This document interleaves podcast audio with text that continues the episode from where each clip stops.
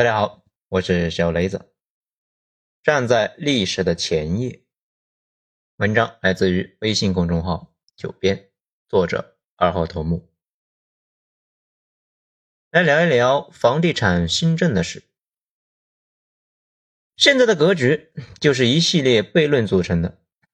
国家真正着急的是二三四线城市的房地产，这些地方的政府严重依赖土地财政。如果房子继续卖不出去，政府呢就卖不出去地，进而影响到了方方面面。如果想给二三线去库存，那就得拉高一线的房价，因为一线是信仰，信仰立不起来，大家呢就不太敢往里冲。而且每次涨价潮都是一线先涨，然后呢蔓延到二三四线。其实之前呢也试过让基层自救。他们也基本上都取消了限购，不过明显没有自救成功。所以这次的政策路径呢，就是自下而上，小地方先放开了政策，没啥用；然后二三线城市告急也放开，依旧没啥用；最后啊，一线也放开了。尽管一线没啥必要，一线的房子呢不存在卖不出去的问题，只是现在好像药效推的有点快。政策刚出来那会儿呢，效果不错，过了两三周就有点药效过了的感觉。不过历次刺激房地产那都不是一步到位，都是慢慢的刺激出来的，所以接下来还有很多花活给大家看。现在最大的问题是，老百姓手里边的钱就那么多，一线想涨，主要是呢要吸水的，主要也是从二三四线城市吸。毕竟现在谁买房都得找父母，对吧？父母呢，可能得把小地方的房子卖掉，把积蓄拿出来去一线置换，这可能就会导致一线以外的城市因为缺水更加疲软。这也就是为啥一直有个说法，说一线限售，其实呢是保护二三线城市。可是也没办法，不使用一线这面大旗，下面呢明显解决不了自己的问题。不过历次去库存都有个前提：第一，大家手里呢有储蓄；第二，大家对未来预期比较稳定，敢背大量的贷款。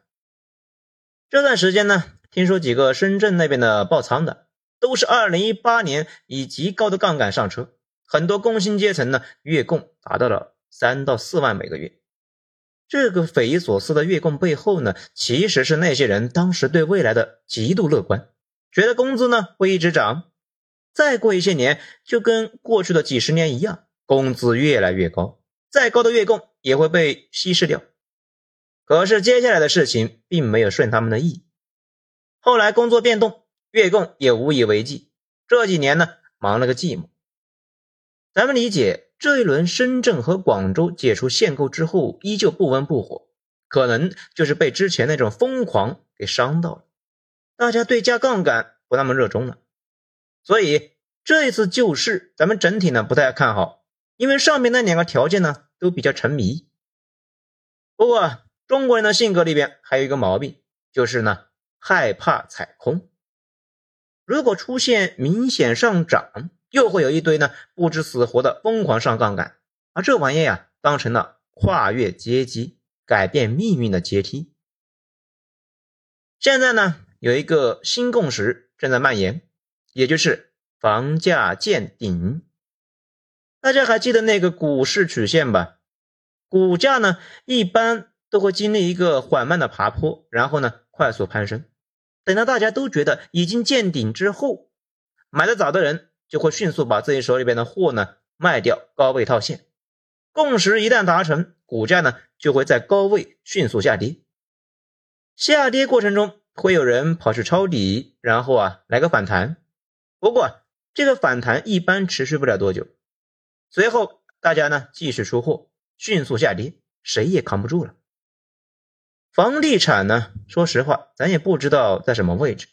不过啊，很多买的早，买了好几套的人，或者拆迁出好几套的人，已经呢不指望继续涨了，准备在现在的高位卖掉套现，而且。各种现在的财经媒体呢，也在炒作卖掉手里面多余的房子。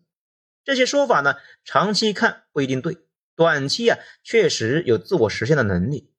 这种共识非常可怕，因为一旦形成，房价每次呢稍微有点涨，就会出现大量的抛盘，把价格打下来。混过股市的小伙伴呢都知道，熊市里边每次出现巨大利好，给散户的感觉呢就是终于要反弹了，但每次都会迎来暴跌，把冲进去抄底的人给埋了。逻辑啊就在这里，因为大户要出货，谁也挡不住。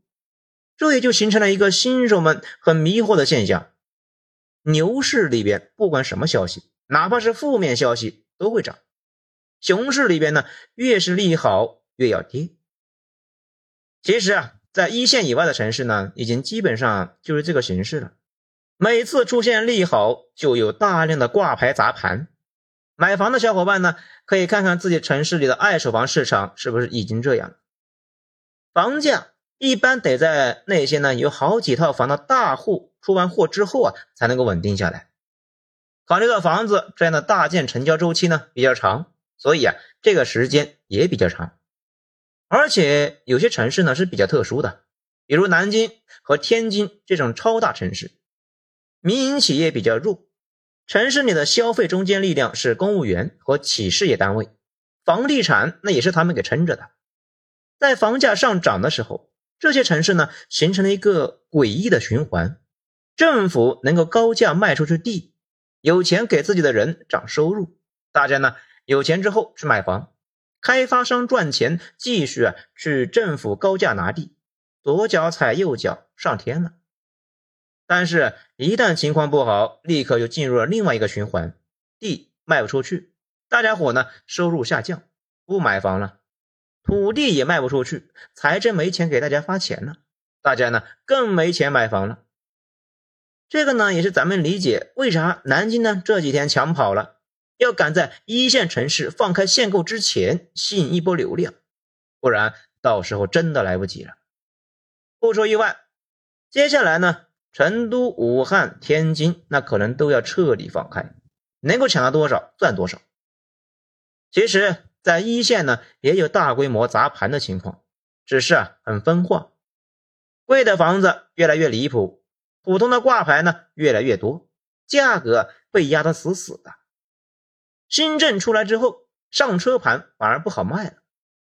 不信呢，你们去问问北京的小伙伴。弄不好呢，这一波过去之后，小部分的地区上天，大部分的地区呢，那还得跌掉一些。长期可能又是另外一个故事了，毕竟一线会持续涌入人口，但房子呢就那么多，实在是变不出来。长期看问题不大。这房地产呢是有波次的，前提是贷款放松，大家呢可以轻松加杠杆，然后年轻人购买低价上车房，中年人卖掉自己的上车房给年轻人，拿到钱之后啊。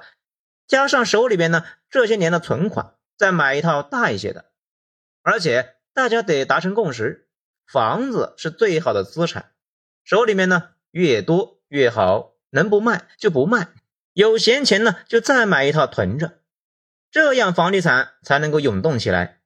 大家看一看以往的几次暴涨，就能够看出来这个规律。但是可能今年不太一样，今年有那个关键问题，结婚率。和生育率，发达国家的经验告诉我们，女性受教育呢会导致结婚率和生育率大幅下降，人口减少会导致房地产的大幅衰退。现在看二零一六年那一波房价暴涨的原因，其实啊，看一看二零一七年的出生人口就知道了，足足出生了一千七百多万，孩子出生前父母呢就要买房，而且。二胎政策呢是在二零一六年放开的，多生一个娃那就得准备一个三居，产生了大量的置换需求。不过啊，那一波明显透支了很多人口，从二零一七年之后一直暴跌。这个二零一七年呢出生的孩子呢，绝大部分都是二零一六年怀上的，几乎呢每年跌去一百多万，以至于啊今年一年级爆满，幼儿园招不够。现在上小学的就是二零一七年的那一批，出生了一千七百六十四万人。现在上幼儿园的呢是二零二零年那一批，跌到了一千二，也就是呢意味着要关停百分之三十的幼儿园。这还没完，到了今年呢，传言呢只有八百万，着急买房生孩子的人非常少了，增量不行。以前呢，大家说买房两个原因啊，想娶媳妇儿，丈母娘呢会要房子，结婚之后生孩子要房子。这两个前提，如今都遭到了现实的打脸了。如今结婚率和生育率呢，都弱得跟两条虫子一样，在地上爬。此外啊，还有个大麻烦。二零一六年那个时候呢，没有经历贸易战和三年疫情，觉得繁荣会一直持续下去，对未来那还是很有信心的，敢贷款，敢疯狂加杠杆。结果那一波呢，透支的太惨了，基本上能欠钱的人都欠钱了。而且这几年的事情呢，非常教育人呢。二零一六年之后，投资的人大部分都赔了，不仅仅是房地产投资赚不到钱，其他的也一样，基金、信托都没赚到钱。现实把那些想投资致富的人给教育过来了，让太多人意识到自己呢并不是搞投资那块料，自己呢投啥赔啥，投资动机那也就弱了好多。这个呢。又让咱们想起来之前一件事情，说是为啥罗永浩是行业的明灯呢？因为啊，他就是我们绝大部分人看到热闹的行业呢就冲进去，岂不知那些热闹呢被大部分人的意识的行业啊已经是到了顶部，正在呢转头向下，大部分后知后觉的人进去啊就是接盘了。二零一六年那波大涨中，很多人冲进去买房，本来以为呀。今后呢，能够用资产避开货币的贬值。后来的事情大家也都知道，投资就是最快的贬值手段。从现在来看，之前投资成功的那些人，并不是多厉害，而是赶上了时代的列车。当列车减速的时候，他们当中不少人因为没有系安全带而被扔了出去。这个呢，不是咱们瞎说，之前就有一个统计，信托暴雷。主要伤害的就是那些之前赚到钱的，正是因为赚到了，他们的胆子呢才足够大，敢于把全部的身家放进去，一把赔光。这为什么说这个事呢？因为二零一七年之后入局房地产的人，如果是投资，绝大部分并没有真正的获利，甚至呢在一线真正获利的那也是少数。这种投资啊失误多多少少是影响了很多人的决策。在二零一七年之前，好像买房这个事呢，咋买都能够赚钱。从那以后，情况就变了。这一波救市效果咋样呢？咱们整体觉得不乐观。短期可能只有一线局部呢会上涨，其他城市啊可能是维持原来的趋势。因为又是降利率，又是降首付，本质呢那还是让老百姓担上一个巨量的贷款。今年正好处在了周期底部，感觉大家加杠杆的冲动呢还是很被抑制的。毕竟那些贷款，银行敢借给你，你敢贷吗？你就那么自信过三年还能够维持现在的收入吗？还有一些呢，好几套的人觉得呢，反正自己买的早，该赚的钱那都赚了，不玩了，准备套现离场。这些人呢，砸盘那非常可怕，而且。哪怕是在一线城市，现在啊都面临一个大问题，上车盘面临大量的抛盘，各个城市的数据网上呢都有，大家呢有兴趣的话可以去看一看，动不动就是一周挂牌几千上万套，哪怕是在北京，咱同事呢有两套房，想卖掉其中一个四五百万的一个两居，这反正是挂出去一周多了，一个问的人都没有，再一看小区，一夜之间挂出来六七套。不过呢，咱们还是相信啊，长期来看，那些民营企业发展的好的城市，就算短期房地产不行，长期啊也问题不大。一般来讲，全国增速百分之五，有些省呢可能冲到百分之八，最活跃的城市可能冲到百分之十以上。换句话说吧，中国可能永远就告别百分之八的增速了。但是你选对城市。说不定呢，还能够继续一些年。所以说啊，如果你买了大城市的房子，短期被套了，也不用太担心，发展会给大家呢都解了套。而且从发达国家的情况来看，超大城市的房价大概率呢确实是一直涨的，可是能不能够给你赚到钱就不一定了。有可能呢，现在的价位已经是透支了很多年，你买到了局部高位，需要很多年来消化这个高位，然后呢才能够继续涨。长期来看，大概率啊跟那些发达国家似的，几个超大城市就占了全国一半的 GDP，同时啊只有这几个城市的房价能够跑赢通胀，其他地区安安稳稳的过日子就得了，别想投资什么的。而且人有寿命。大城市呢，却是长荣的，永远年轻，永远活力四射。现在的那些牛逼区域啊，明清的时候那就是富裕地区，明清的时候不行的，现在依旧不咋样。选择繁华城市，就是选择自己的未来。长期来看，现在厉害的未来呢，几十年依旧是厉害；现在不行的，将来大概率依旧不行。对于毕业生。选择城市呢，就是二次投胎，尽量去传统强势的城市，尽量去私企多的城市，一般错不了。买房也是这个道理啊。那最后呢，咱们再总结一下：第一，咱们是整体不看好这轮调控，不过呢，不代表局部不会涨。咱们之前就跟大家说过一个道理啊，每一个城市呢都有几个中级盘，大家有钱了就会搬进去。同时啊，还有几个社区呢，大家有钱就会搬走，那房价呢，大家想一想就知道了。有些城市呢是这个国家的终极盘，有些国家是这个世界的终极盘，可以呢有持续的流入来托盘。第二，如果决定了买房，或者呢正在纠结，一定不要待在家中看几处文章，应该多出去看一看，去想买的地方呢反复踩盘。反复的跟中介沟通，多找几个中介沟通。第三，长期看来，一线是经济决定房价，整体啊大概率没啥风险。